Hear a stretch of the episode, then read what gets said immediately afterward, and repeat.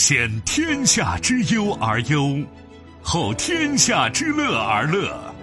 天天天下，知天下，为明天。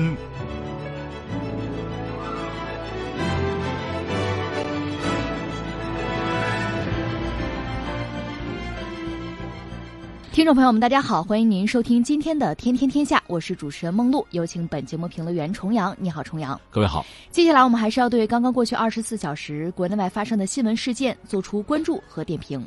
缩水。去年中国亿万富豪财富蒸发七百六十亿美元。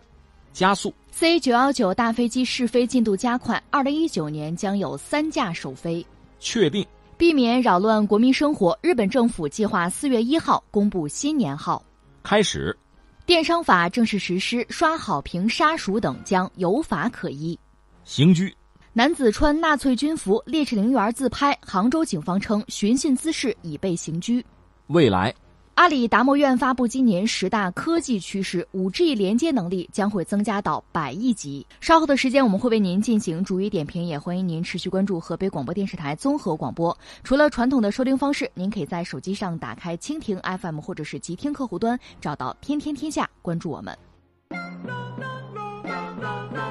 今天我们首先来关注亿万富豪。最新发布的彭博亿万富翁指数榜单显示，截止到二零一八年十二月三十一号，贝佐斯、比尔·盖茨、巴菲特是全球排名前三的富翁，身价分别是一千二百四十九亿美元、九百零四亿美元、八百三十八亿美元。受全球金融市场表现不佳冲击，除了贝佐斯，其他两位的财富都是在二零一八年缩水了。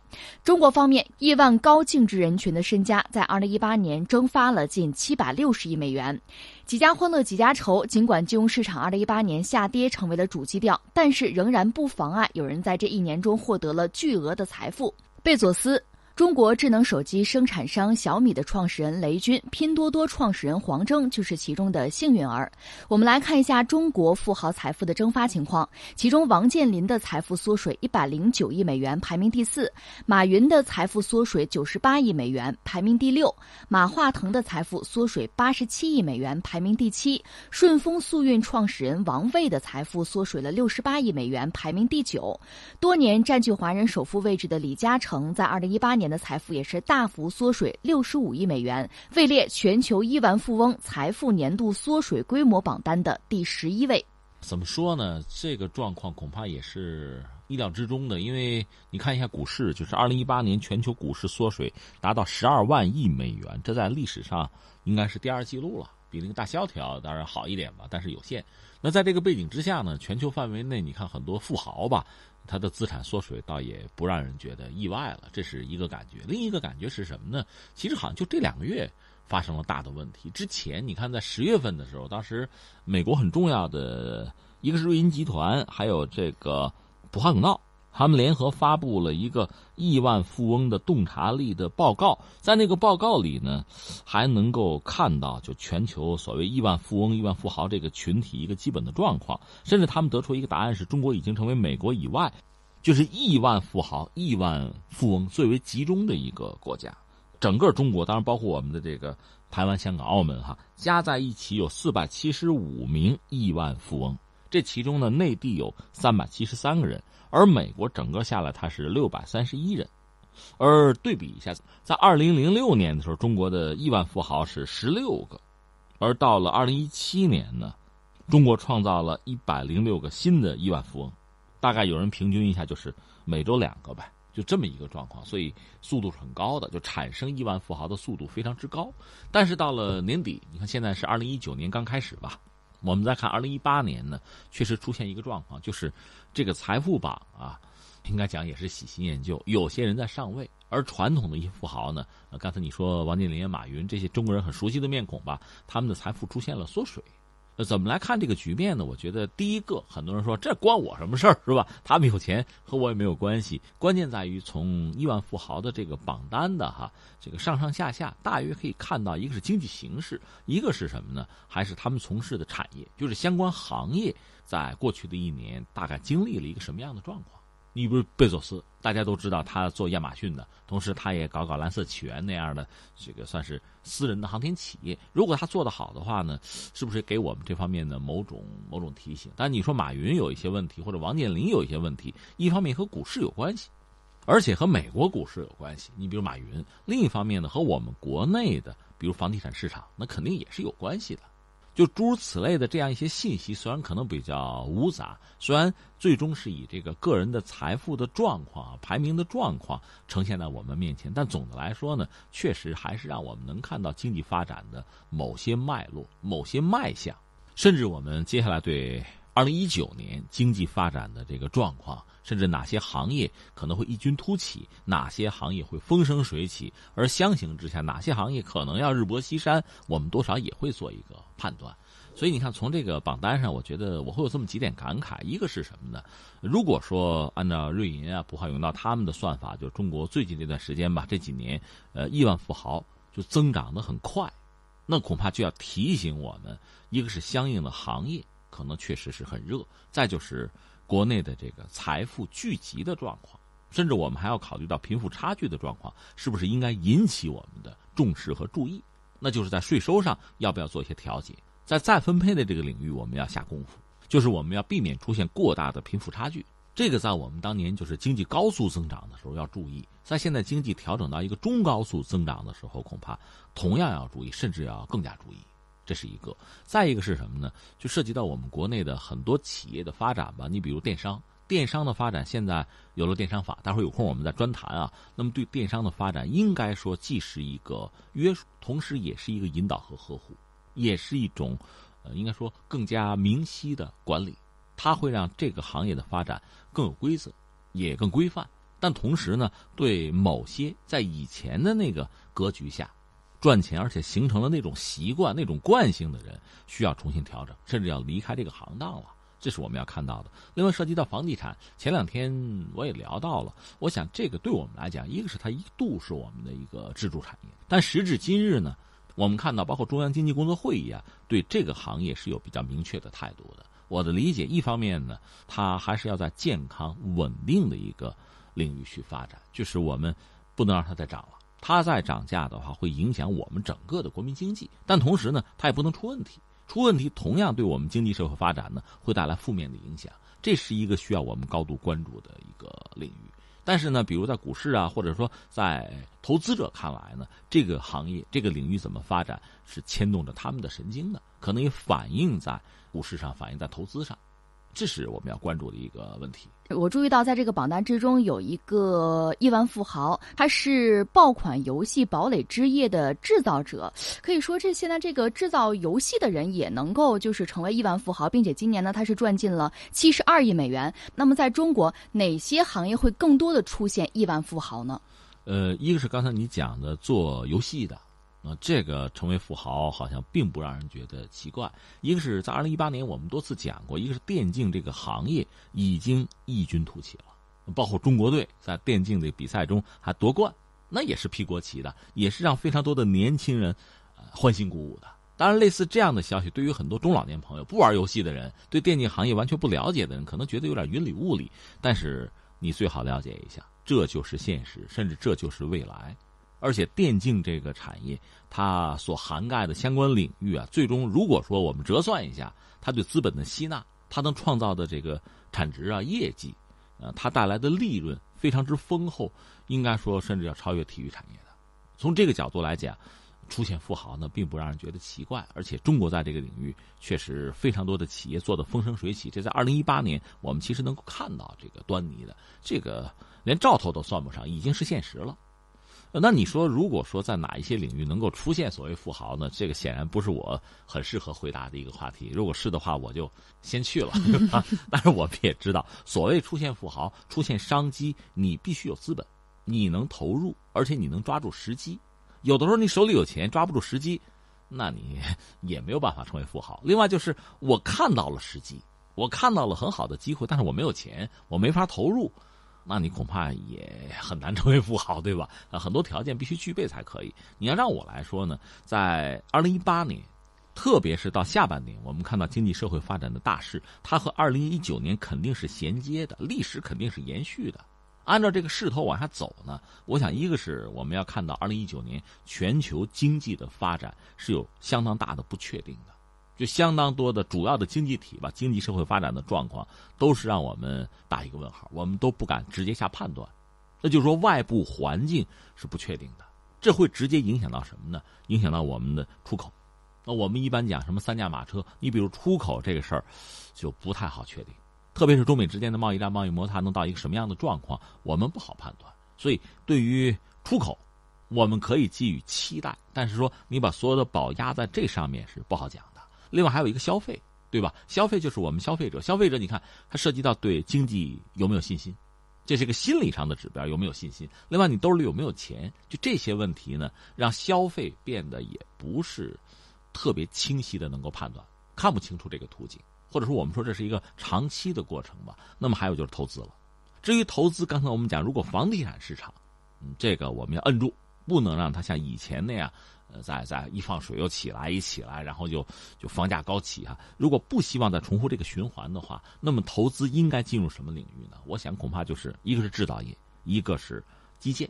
制造业呢，传统的制造业必须夯实。或者说，从目前我们看，呃，中央经济工作会议传递出的信息呢，我们也希望就社会上的资本能够进入制造业，这是肯定的，是必须的。只有这样，我们这个国家往前走，这个基础呢，应该说才实，才能走得更远。而很多经济体在这方面给我们提供了足够的教训。只不过呢，这个钱啊，资本啊，进入制造业啊，呃，也不是一蹴而就，也是一个过程，而且呢，出成果。最后转化成收益吧，也是需要一个过程。但这个我想是必须要做的，是需要引导的。也会有一些人呢，很坚定的把资本投到这个领域去。另外还有一个领域就是基建了。这个基建我想又是两块一块是所谓传统的铁公鸡，是吧？你看看去年，呃，从发改委批的很多这个城市的这个地铁啊、轻轨啊，什么包括高铁这个项目啊，很多。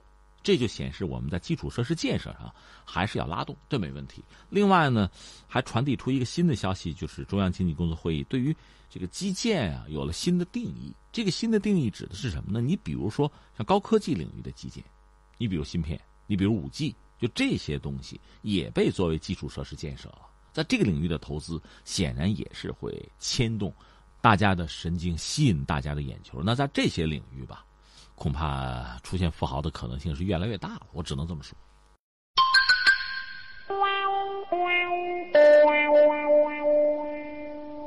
我们再来关注我国的大飞机。二零一九年，国产大型客机 C 九幺九试飞团队开始了新的征程。按照计划，三架 C 九幺九试飞机将会进行首飞试验，并且陆续投入到试验试飞当中。二零一八年十二月二十八号，上海浦东国际机场见证了第三架 C 九幺九试飞机的成功首飞。首飞不是目标，为了让每一架飞机都有新的进步，试飞团队在不断的总结，让下一次飞行更加稳健。二零一九年 C 九幺九的研制和试验进度将会进一步加快。按照计划，中国商飞公司共投入六架试飞机进行试验试飞。目前，幺零幺、幺零二架机已经飞赴阎良和东营进行试验试飞，幺零三架机也将会适时转场阎良。幺零四、幺零五、幺零六架机计划在二零一九年实现首飞。C 九幺九事业部副主任孟建新介绍，刚刚首飞成功的幺零三架机相比幺零二和幺零幺有明显的提高，总装时间大幅缩。短后面的三架飞机将会进一步提升。关于我们这个大飞机呀，也确实牵动着公众的心哈。怎么说呢？一直是在按部就班，对吧？我们知道都在做这个事情，而且现在越来越看到这个成果。三架飞机已经出来，第三架就是幺零三架吧，有时候叫零三架，它就是前两天刚出来的，而且比前两架应该说更完善了。呃，很快还有三架呃做出来之后呢，就要投入试飞。整个这个过程呢，刚才我说叫按部就班，呃，拿我来讲，我也觉得很着急，怎么不能再快一点？但是我们也知道这事儿是急不得的，特别是民航机真的急不得。如果过两天试飞，咵摔了一架飞机，你先别说别的，就 C 九幺九已经摔飞机了。如果这个消息传出来，你想对它将来呃试飞蒙不蒙上阴影？将来它真的进入市场之后，这个销量就是用户对它的信心就可能会打折扣。所以这玩意儿真的是急不得。它和别的还真是不一样，所以那就慢慢等吧。相信我们的技术人员在抓紧时间，是吧？在一步一个脚印的做这个事情，只能这么说。但是呢，刚才我说了，从我个人内心来讲，都觉得有点急。一方面我们知道理智告诉我们急不得，另一方面确实时不我待，机不可失。一方面我们说急不得是什么呢？因为我们搞大飞机呢，确实没经验。以前搞过一个运十，但是在八十年代就下马了啊。在七十年代搞的那个运十，它基本上从规模上、规格上类似美国的波音七零七，就那个水准的东西。而且波音最后承认说，我看了，和我们自己那个不一样，就是你抄的不是我们的。波音那个副总裁曾经明说说，你看搞大飞机吧，就跟那个，就跟学生毕业一样，嗯，你们这算是毕业了，搞出来运十了，我们算是早毕业几年。话说的很谦虚，但是运十呢，给中国人带来了一个信心，就是大飞机我们是能做的。但最后他下马了，到现在，在学者圈里边，在当年这个当事人的圈里边，还有包括很多年轻人那个朋友圈、舆论圈里，也在争该不该下马，一直在争。我只能说什么呢？反正事已至此，你再算这个账意义已经不大了。另外呢，当时要把这个飞机彻底搞出来，还需要相当长的时间。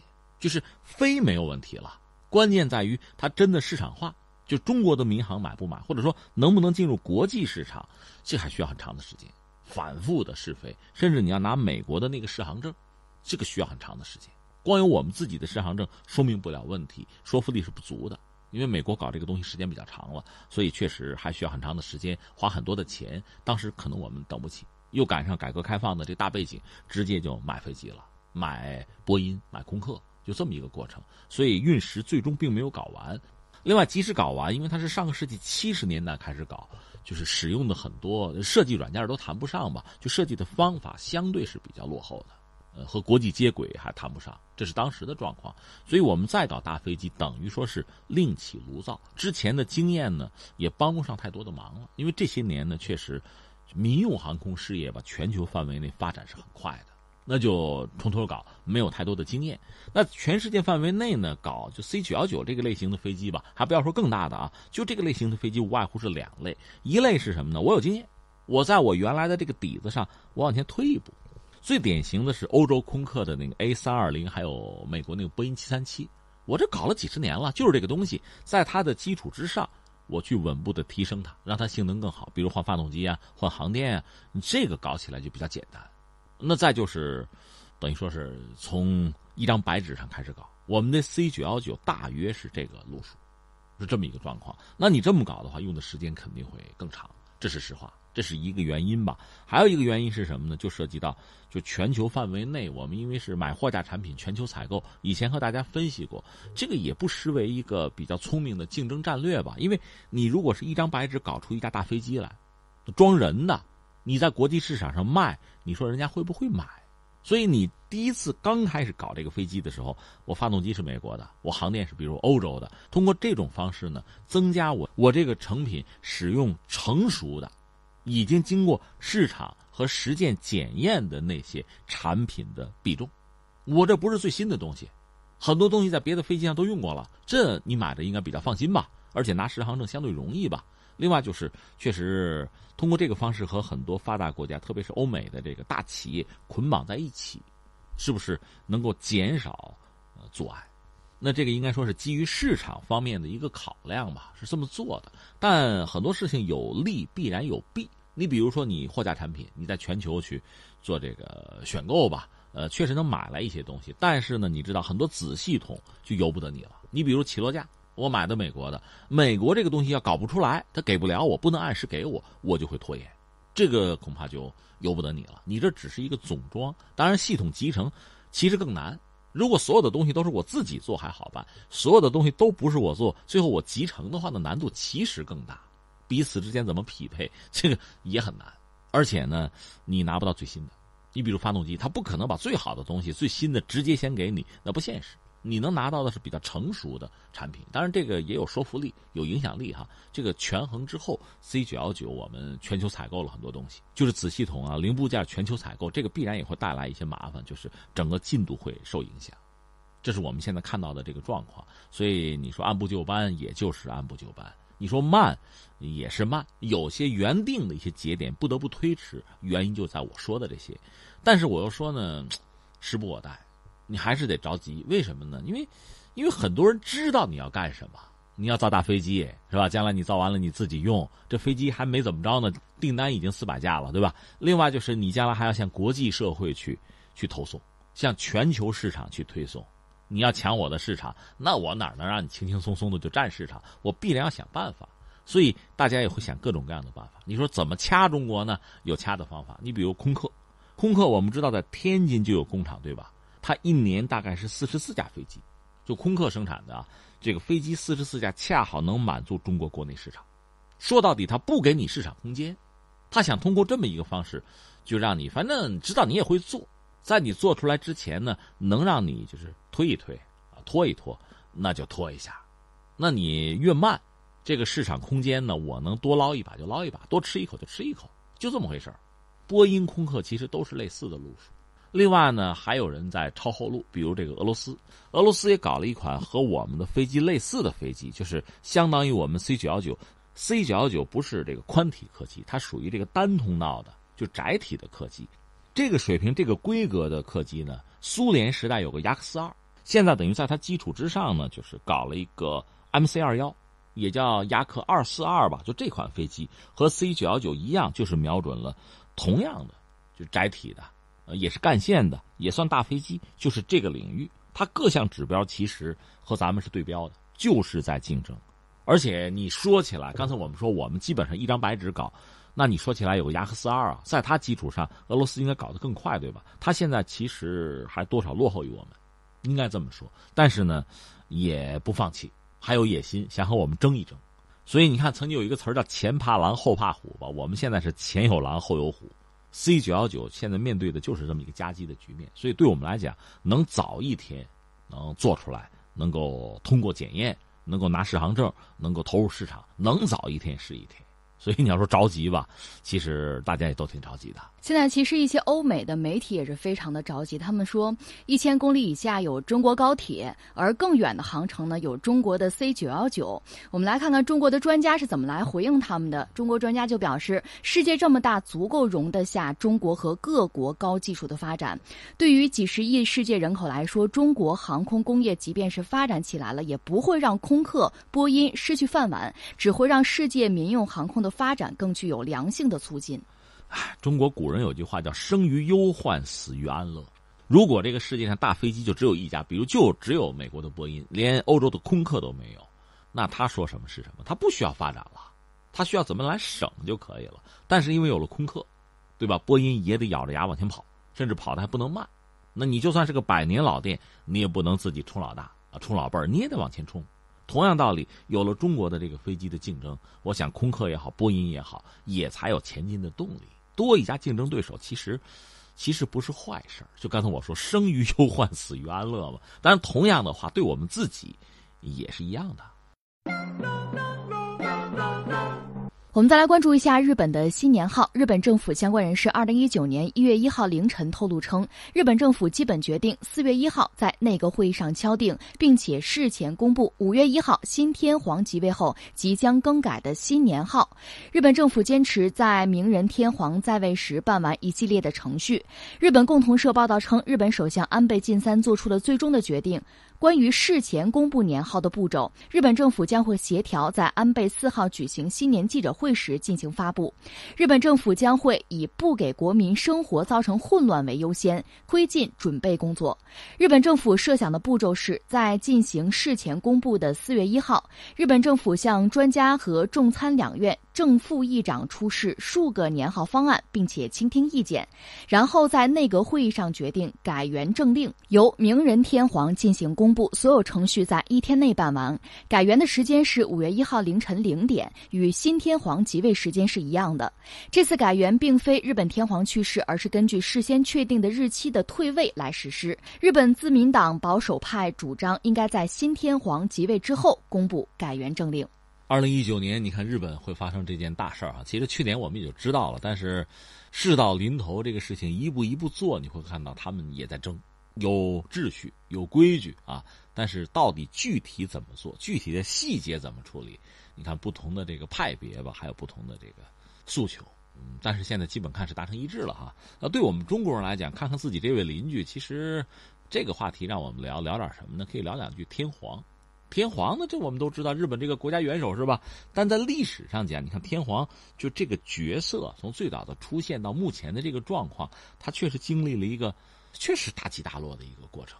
我们简单聊聊哈，呃，是这样，日本呢最早，你说天皇是谁的儿子，或者说天皇这一族这一脉这根儿是谁啊？有人讲的就是所谓日照大神，这是日本的说法啊，就是神话的太阳神。其实你看这个涉及到，如果是一个一个农业的一个部落也好啊，或者说一个一个民族也好吧，往往这神涉及到就太阳神，要么就是。水涉及到河流嘛，往往就是这样的。那日本选择就是所谓太阳神。这说到这个天皇，最早是哪儿呢？就是在日本中部有一个所谓大和。大和，你说国家吧，反正也不是不行，你可以这么说。实际上，它是一个部落联盟。从那时候开始呢，有所谓的天皇。这个大和国的君主称号就是天皇。重复一下，大和呢，它是日本中部一个氏族部落联盟嘛，比较强大了，影响力比较大。因为日本其实历史上看，几乎一直就是分裂的。你看，在这个东汉刘秀的时候，还曾经给谁呢？给当时日本一个比较相对比较强大的一个叫部落，叫叫国也行啊，叫倭国，就倭嘛。有时候我们称日本为倭。从历史上讲，他当年刘秀还曾经赐过一个金印，就当年那个状况，可见日本当年不是彻底的统一。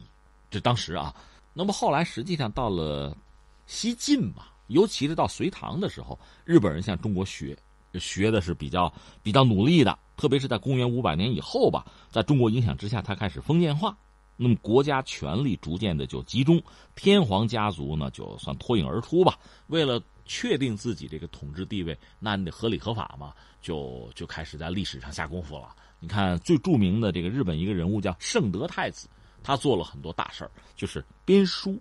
在他推动之下，当时那个大和开始系统整理自己的神话和古代的历史，最著名的叫做《古世纪》，古代的古事物的事啊，《古世纪》，还有日本书记，在这个阶段是成书，这日本最早的了啊，就开始这个编一些神话，这里边就是天皇，天皇就不是一般的家庭了，他要讲究的是君权神授，天皇不但是君权神授，天皇就是神，所以也没姓氏了。你当然现在即使在今天。你说查户口没他，他们家没有的，这是特殊的一个一个族，就天皇是这么搞起来的。但是天皇呢，和全世界范围内其他的你说这个王族、皇族有什么不同呢？他所谓万世一系，一直到现在没有被颠覆过。就天皇他们家一直就是这样下来了。但是包括中国，包括其他很多国家，你看就当皇帝嘛，可能当不了多少年，你们家就给推翻了。你看中国唐宋元明清这么多代是吧？这个朝代经常更迭，日本不是这样玩的。日本呢，就是反正别管谁上台，反正天皇这家我们就供着，有点像什么呢？当年你看那个曹操，就挟天子令诸侯，这个天子就是一个橡皮图章嘛，就这样一个状况。那这个曹操在日本的这个角色是谁呀？就是所谓幕府，幕府将军把持着朝政。甚至我看了一些东西，就是天皇他们家也挺可怜的，人家也是个家族，对吧？呃，皇室嘛，另外还有仆人什么的。有时候连吃都吃不饱，那就看，看幕府将军高不高兴吧，看给多少吃的了吧，就这么个状况。所以日子过得也很苦。甚至我看有一次说天皇他们家过年，也有朝臣的，也得请客吃饭嘛，年夜饭得吃是吧？哎呀，就是弄了一坛子酒，兑了不知道多少水，反正大家大家喝点水吧，就就到这个地步，很可怜的。但是这个格局到什么时候发生变化呢？就是一八五三年，所谓这个美国那个佩里将军黑船。来航那个事件，就等于说西方列强把军舰开到了日本，日本面临一个重大的一个时刻，开不开国？而且日本之前知道，就是当时大清国和英国人打仗打输了，就是一八四零年到四二年鸦片战争，本来中华上国嘛，这日本是服气的，居然打输了，那日本怎么办？肯定打不过。这时候要不要开国？当时日本国内普通公众呢是有一个尊王攘夷的这么一个态度。尊王就是尊天皇，就是你幕府把国家治理的太烂了，是吧？而且你们还要开国，那你岂不是卖国吗？攘夷就是把外国人赶走，所以当时幕府是里外不是人了。你要说闭关锁国吧，你打不过；那你说开国吧，你是卖国贼。因为长期以来，实际上日本是你统治，你统治的不好嘛。另外，在咱们中国，就是明朝末年的时候，有一些儒生嘛，大儒吧，比如最典型的是朱顺水，他们不愿意接受这个大清国的统治。明朝的移民嘛，也跑到日本去，他们也向日本传播了一些就是传统的中华的这个这个文化吧，一些思想，比如说就是尊王，就这些东西，所以逐渐在日本国内形成了一个就尊王。攘不攘夷的再说，反正开不开放的大家争。但是尊王就是天皇，应该有人家自己的位置。幕府将军，你们要不就撤吧，你们不行，有这么一个状况。所以在这个背景下呢，那幕府也不傻，就当时是德川庆喜啊，就是这么着，叫大政奉还。这事儿我管不了，这个国事咱还让天皇管吧。但是他当时内心想的是什么？你能管得了吗？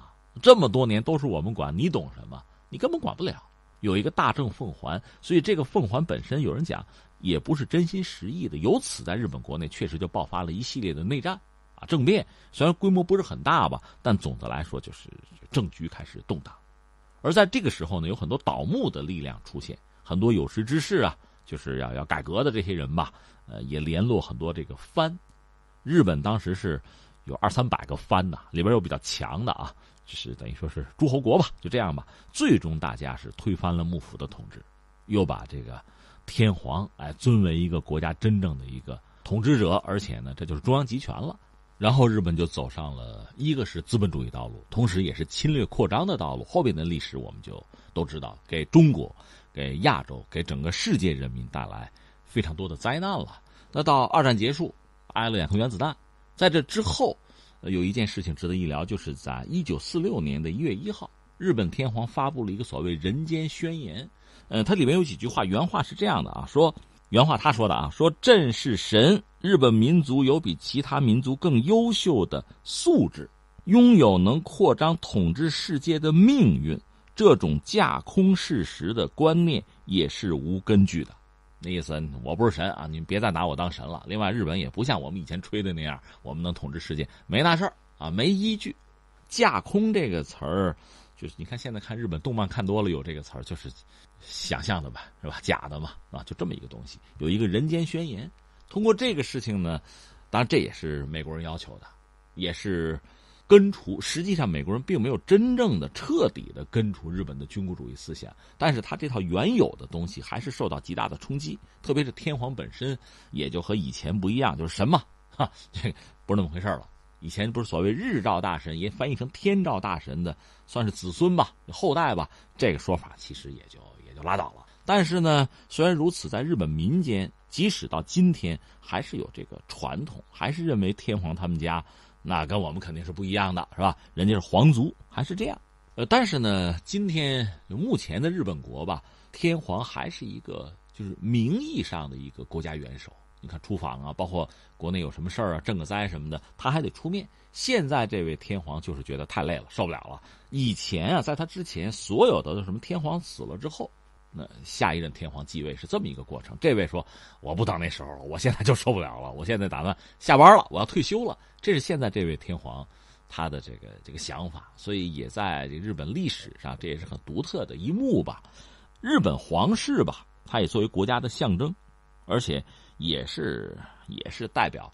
即使大家都知道这事儿不是了啊，但是大多数日本人还是认为这不是神族吗？还是这么想，这是一个传统或者习惯的惯性吧。那他们呢？日本政府每年会从国家财政里面，就从预算里拿出一块儿来，就给皇室，就是日常的生活消费。换句话说，就是说，日本皇室是由日本全国人，包括政府一起来来支撑、来奉养。那你说花多少钱呢？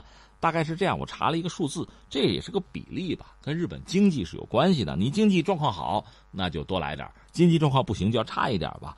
总的来说，日本皇室开销吧，大概是叫宫内厅费还有皇室费这么两部分。宫内厅费呢，就是用在皇室正常开销的那个费用。另外还有一个皇室费，皇室费也不完全是天皇的收入哈。这个皇室费里边包括这个宫廷内部的花销、天皇家族的维护费用，就很细的了。这个之后啊，这些费用之后剩余的预算是天皇每年的收入。根据前几年日本天皇就是可以作为己用的预算，大概是三亿两千万日元，人民币大概两千万。是这么一个规模吧。而这个钱应该说不少，但是呢，这钱也不是他自己用，因为他家里面有大大小小的仆人、有保镖、有医生，呃，两千人吧，工作人员有两千人，包括住房土地的这个租借费用哈，都得算在里面。所以两千万这个预算啊，人民币两千万，差不多也就是这个状况，也谈不上多富裕。日本明仁天皇在二零一九年的四月将会退位，他与夫人呢，在一月二号接受了平成时代的最后一次朝贺。这也是他和夫人最后一次以日本天皇和皇后的身份接受朝贺。就在日本皇居正门开门之前呢，已经有三万多人聚集到了那儿，人数远远超过了二零一八年。在明仁天皇结束致辞之后，感谢天皇陛下的声音在会场上此起彼伏。据日本官方统计，截止到二号上午的十一点半，朝贺人数已经超过了五点八万人。日本政府现在最担心的是什么呢？就是他这个年号要换。换的时候涉及到什么呢？就是所谓公众的生活。说到底，最主要的是商务合同一类的东西。以前是平成的年号，现在如果换了的话，这个换衔接上如果出现了问题，就拖延了时间的话，可能对就经济生活，首先是经济生活带来很多不便，或者带来一些麻烦，乃至是纠纷。他们争的其实就是这么一个事情。这个事儿应该是在五月一号那天办。到底多长时间哈？就是整个会拖多长时间？多长时间把这事搞定哈？他们希望是无缝衔接。我们再来说说电商法。二零一九年一月一号开始，《中华人民共和国电子商务法》正式实施。这是中国首部电子商务领域的综合性法律，针对舆论关注的个人代购、刷单、大数据杀熟、捆绑搭售等，都做出了相关的规定。近几年来，网络消费发展迅猛，微商就是其中的典型代表，同时呢，也成为消费者权益受损的重灾区。对于那些没有实体店、没有营业执照、没有信用担保、没有第三方交易平台进入门槛低的微商，如果与消费者发生了消费纠纷，一些微商呢，往往通过更换账号或者是直接删除好友关系，试图逃避法律责任。电子商务法实施之后，微商作为电子商务经营者，在法律上被明确，相应的就要承担起对应的义务与责任，这将会对消费者维权提供有力的法律依据。呃，电商法实施这个确实非常值得关注。之前吧，在去年涉及到这个问题，我记得马云都专门去被召去开会去，是吧？因为很多互联网企业的大佬和这个事情都是有关系的。那么电商法现在实施了，对很多企业、对很多个人，包括你刚才讲的一个特殊群体，就是微商，产生这样那样的影响。到底会怎么样？我觉得我们还得走着看。就是司法实践有一段时间之后，我们才好有一个总结吧。但是现在很多事情，很多亮点已经值得关注了。你看，一个是什么呢？我关注的就是，你知道网络时代，因为有了计算机，有了大量这个存储的可能啊，有了什么人工智能，有了大数据，有了这些东西，意味着什么呢？就是其实我们每个人啊，随时随地。因为哪怕此时此刻，我们在网络上所做的一切都是有痕迹的。你去哪儿？你看什么了？这是有痕迹的。而我愿意的话，更进一步，通过你去哪儿、你看什么、你买什么，我可以对你这个人的很多信息做出分析。嗯，我还不说买卖你的信息啊，我就分析就能分析出来。比如说，你这人经常就是玩电商嘛，买东西嘛，对吧？经常网购，然后快递哥。隔三差五的把东西给你送到电台门口，那意味着什么？你十有八九在电台工作，对吧？你买的全是女性用品，哎，那你肯定是个女的，而且你的年龄、你的爱好，你看你买这些东西都是粉色的哦，你可能年纪比较轻。比如说啊，我可以有一系列的分析。哎，你经常买小孩的东西，你可能是个妈。嗯，你想了不得，然后我就给你推送吧。我这还是善意的啊，我可不是违法犯罪分子。但如果我是的话，那又意味着什么？这是非常可怕的事情，这些痕迹怎么办？能不能清理？谁给你清理啊？这些东西其实都留在了程序员手里，而且我们知道，现在很多企业已经在使用这个人工智能，使用机器人，使用大数据做分析。他也没有什么情感，就把所有这一切给你分门别类的打包放到不同的抽屉里。需要拿你的资料，需要赚你的钱，需要向你推送什么，那就不是分分钟，是秒秒钟的事情就做到了。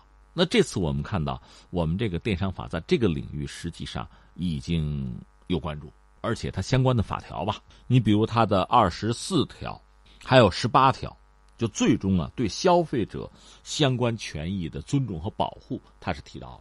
他是有这方面的意识了。当然，在现实生活中怎么操作哈，操作到什么程度，我们需要等等看。这两天可能已经有微商开始什么，就通过尝试的方式看看这个执法力度有多严，也在做这个工作了，就是摸一摸试一试。但总的来说，新的电商法对这些问题终于开始考量了。其实这很重要。嗯，比如今天我们节目聊到很多富豪不是财富缩水吗？里面有一个人值得一聊，是扎克伯格。就是没有经济下行，没有全球经济的问题，就说扎克伯格，你的这个 Facebook，你把大量的用户的信息你给泄露了，难道你不应该受到市场的惩罚吗？你股价不应该掉吗？你不应该赔吗？没有那些，就算是现在全球经济高歌猛进、风生水起，你该出问题，市场对你有所惩罚也是必然的呀。所以，我想我们的电商法在这个领域，呃，有所行动、有所规范，这个对公众、对消费者来讲还是个好消息。那我们就受到了尊重吧，这个有利于我们整个互联网啊，包括电商这个这个领域这个产业健康发展。那再一个就是刚才你说的，涉及到很多微商，微商怎么办？我的理解是这样吧：一个新的技术出现、普及，马上和它相应的利用它，就使用它，开始有新的业态出现，这都很正常。但这个过程肯定是什么呢？就我们不同的人、不同的角色关注的是不一样的东西。比如说，我想发财、想赚钱，现在正好这方面政策呀、法规都没有，那我就可以为所欲为。那这个时候，就得看你这个人的自我道德约束的能力了，看你的修养了。如果你是一个我们说好人啊，你自我约束，那还好吧。如果你是个坏蛋，你不自我约束，你甚至恨不得浑水摸鱼的话，那么消费者就会很受伤。就是这么一个过程，所以作为我们公众有时候，你觉得比如说网络很方便，代购很方便，你觉得是这个，你没受过骗，没上过当，那当然觉得很好，很舒服了。如果这个电商法它一实施，你会觉得麻烦、多余、门槛高了，最后我成本高了，你可能反而是有怨言、有牢骚的。但是如果你上过当、受过骗的话，那恐怕你就要感谢这个法律了。说起来就是有意思，多年以前我曾经去过一次新疆。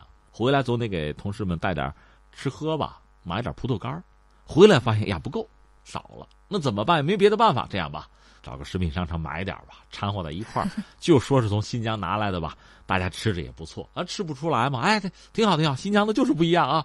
那当然，我心里一笑，这 我这还算是好的，我是大商场买的。如果在街边小摊儿买呢？如果大家吃了闹肚子呢，或者得了什么传染病呢？那岂不是罪莫大焉？问题在于，如果没有规范，那么最后逃出来是个什么状况？那么代购购出来是个什么状况？你说得清楚吗？还有很多这个微商真的是赶上什么节卖什么东西，都是祖传的，月饼祖传的，粽子祖传的，那干不干净？有没有免疫的证明？这谁知道？吃了再说，出了事儿那你自己负责吧。再有如你所说，惹了祸了，或者这单卖出去了，那我换个号吧，对吧？我跑了，那你怎么办？还有就是类似好评这样的事情，只许给好评。不许给差评，给了差评，那不要说这个威胁，甚至寄一点什么东西过来，甚至我打个什么飞的过来，我跟你算账，这样的事情都是有的。那消费者的权益怎么得到保障？比谁的拳头硬，比谁胳膊粗吗？那肯定不是个办法。所以这个法律恐怕是必须的。那在我们看来，因为这个相关的法律法规的颁布带来的门槛的提高，甚至带来的在这个购销的成本上的增加，在我看来都是必要和必须的。我就发现一些微商，比如说在朋友圈卖东西的，你会发现这个买家和卖家的这个地位是不平等的，就是你永远在等着这个卖家跟你来回复。比如说你这个东西发没发货，他愿意理你就理你，不理你就你也没有办法，你也找不到他。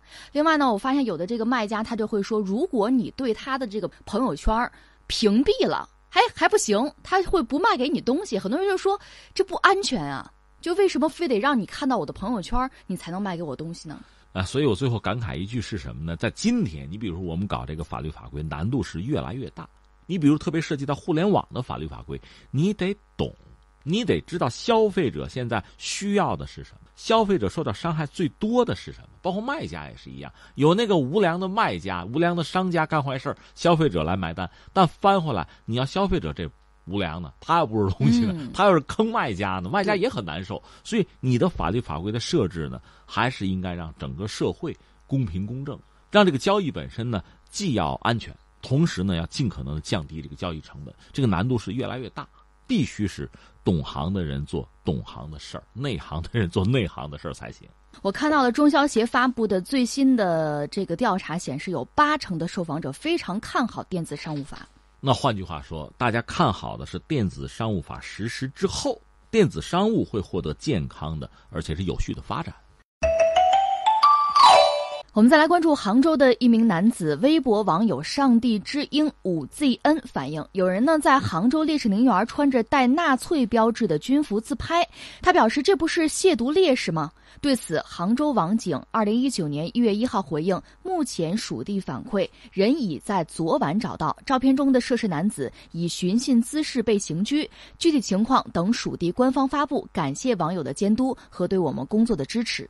呃，你这条新闻确实让人很不愉快。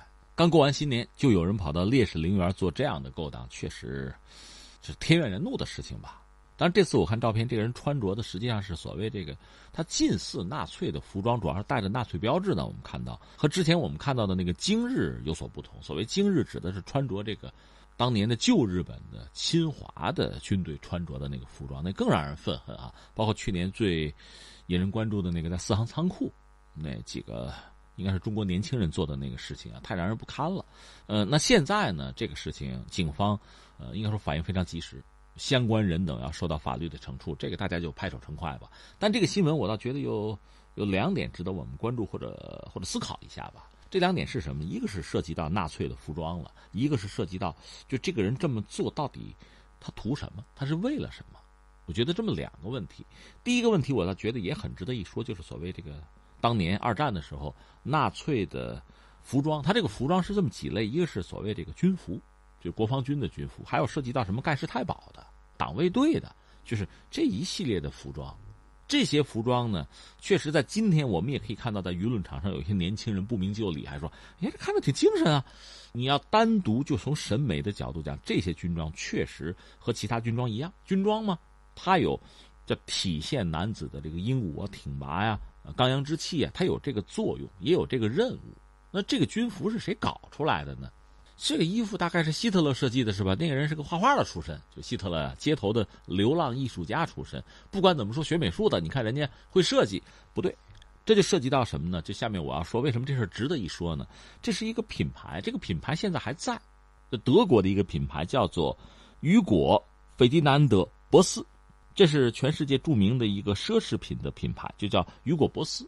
刚才我们讲这个主人公叫做雨果·费迪南德·波斯，他呢在当年上个世纪二十年代的时候，他在德国搞了一个企业，就是搞服装吧，还搞赔了，基本上破产了。但是后来呢，随着这个纳粹党、德国纳粹的这个兴起，纳粹运动的兴起呢，他算是搭上这班车了，因为他本人是一个狂热的纳粹党徒，所以他要干这个活那等于说他拿了好多纳粹党的订单，比如什么冲锋队的那个服装，大家不是现在历史叫什么鹤山军，就那个褐色的，还不是军绿色那种衣服。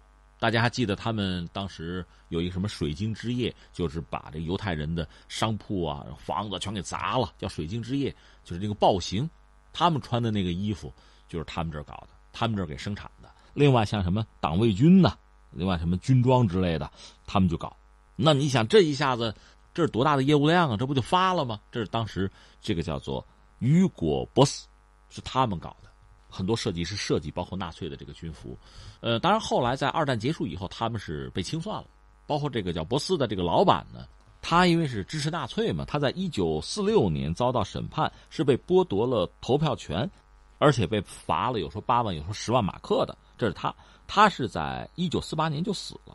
但他这个公司居然还就保存下来，今天还是欧洲顶级的一个奢侈品牌。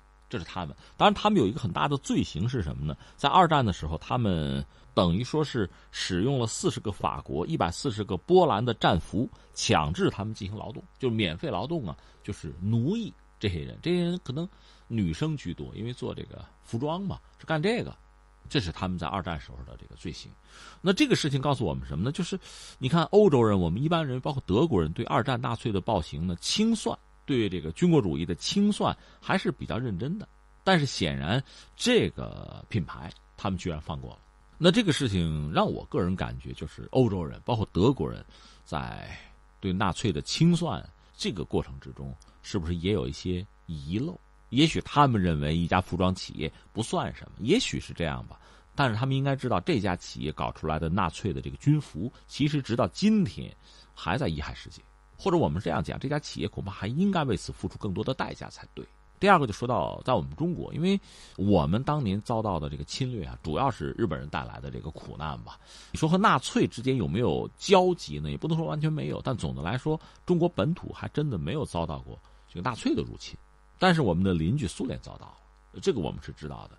所以中国人对于德国、对于纳粹了解啊不是很多，呃，甚至也不感兴趣。当然没有切肤之痛，可这并不等于说就不应该有正义在啊。在这个世界上，侵略者、那些强盗、那些屠夫，啊，那些就是恶劣的杀人者、那些凶犯，他们的罪行，不管是不是施加到我们身上，那毕竟是罪行啊。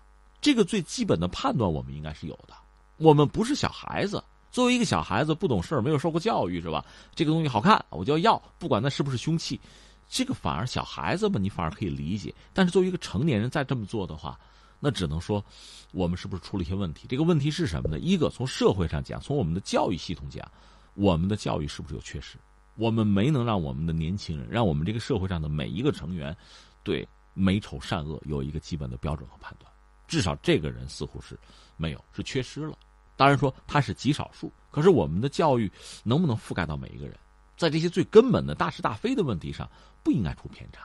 再加上那个所谓今日，那怎么出现的？所以，我个人还是想在教育上，我们应该反思一下。这涉及到一个是社会教育，一个是学校教育，哈，怎么样让所有的人，年轻人啊，尤其是青少年，我们心里面有一个基本的、基本的标准，有一个基本的美丑善恶的一个衡量。如果没有这个东西的话，那你人再聪明或者长再漂亮啊，衣服再帅又有什么用？另外，这个人本身他到底出于什么样的动机？我倒想，恐怕也应该是，甚至是。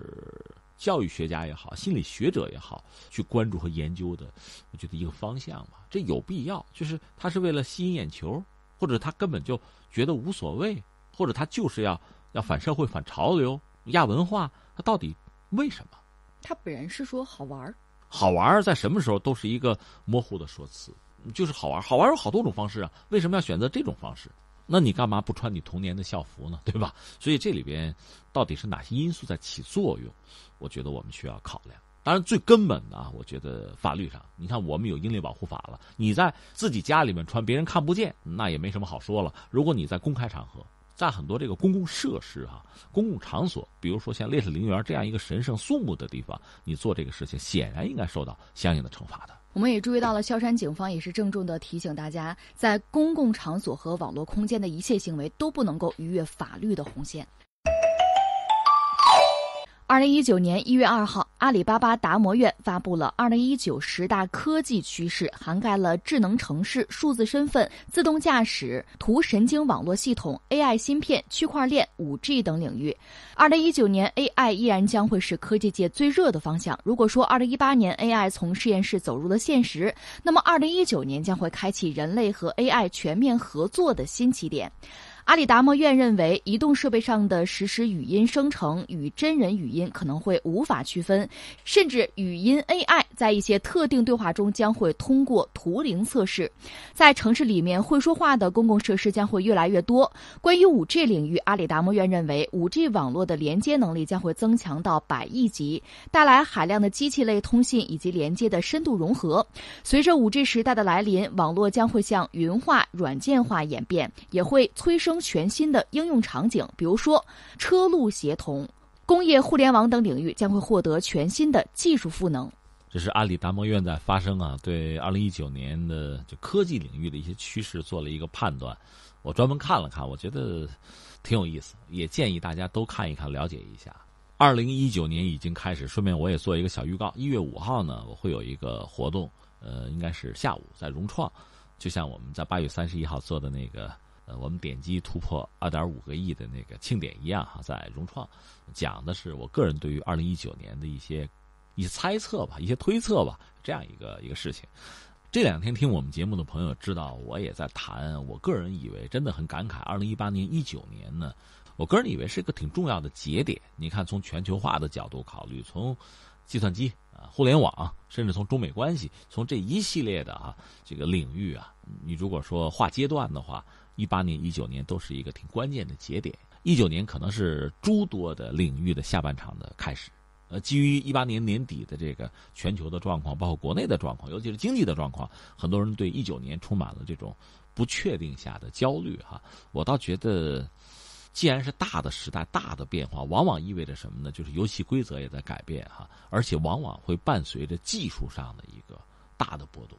你从历史上看，你比如说地理大发现，地理大发现之后会有工业革命，这个工业革命会让地理大发现的价值呢凸显出来。你说光有大发现，大家还是像传统那样交易，那没什么意思。有了工业，有了工业产品，甚至之后有了殖民，在全球范围内，它形成的影响力就非常之巨大。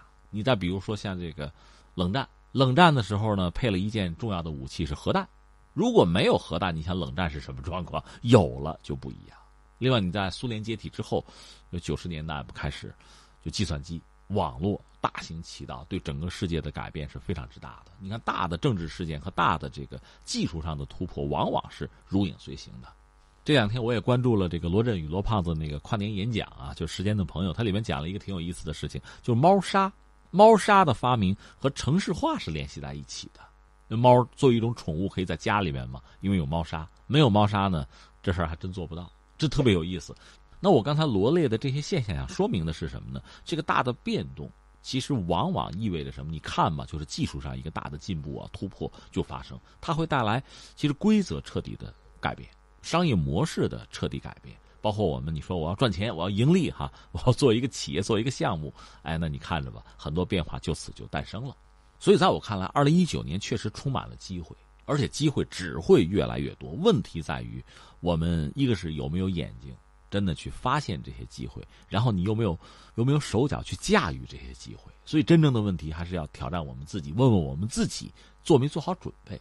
呃，由此得出一个推论，就是越往后，你别管我们的年龄怎么样，别管我们的学历怎么样，见识怎么样，越往后，就一个人学习的能力就就越来越重要。你感知这个世界的变化，你了解别人在做什么，然后你才有机会选择自己的道路。在以前呢，如果是一个相对封闭的，或者说大家交往不那么频繁、不那么频密的年代呢，一个事儿可以做一辈子就够了，没问题。但是现在看来不行，你必须不断的学习，不断的根据这个世界的变化、新的规则调整你自己的这个位置啊、你的角度啊，你才有可能就跟上时代的发展。所以你看，你看人工智能也好，什么大数据也好，这些东西说到底是对我们人对人的头脑的一个挑战。人家就做到那个地步了，你能不能跟得上？你是不是驾驭得住一匹烈马啊？你把它骑上，你能不能骑得上，还是摔下来？我觉得更多的是挑战我们自己的能力了。嗯，不过说到这个科技高速发展，其实任何事物它都是有两面性的，我们还是应该更理性的对待现在高速的这个智能化。那你说的当然是对的了。话说，在一八一八年，一个著名的作家，这个人是个女作家嘛，就是那个玛丽雪莱写了一本书。如果这人你不知道，这本书你可能知道，就是《弗兰肯斯坦》科幻小说，就是科学家创造出一个怪物，一个超人，一个一个半人半兽的家伙，最后给人带来巨大的这个灾难，他自己最后也毁灭自己，就这么一个事情。所以大家把好多不可控的技术上的进步，或者说发展吧，也称作是弗兰肯斯坦。在二零一九年，类似这样的事情估计也还会有。它需要我们人类有更多的，确实要有有耐心、有勇气、有知识，让我们能够预示到很多问题可能会出现、会存在哈。最终把很多灾难把它们扼杀在摇篮里。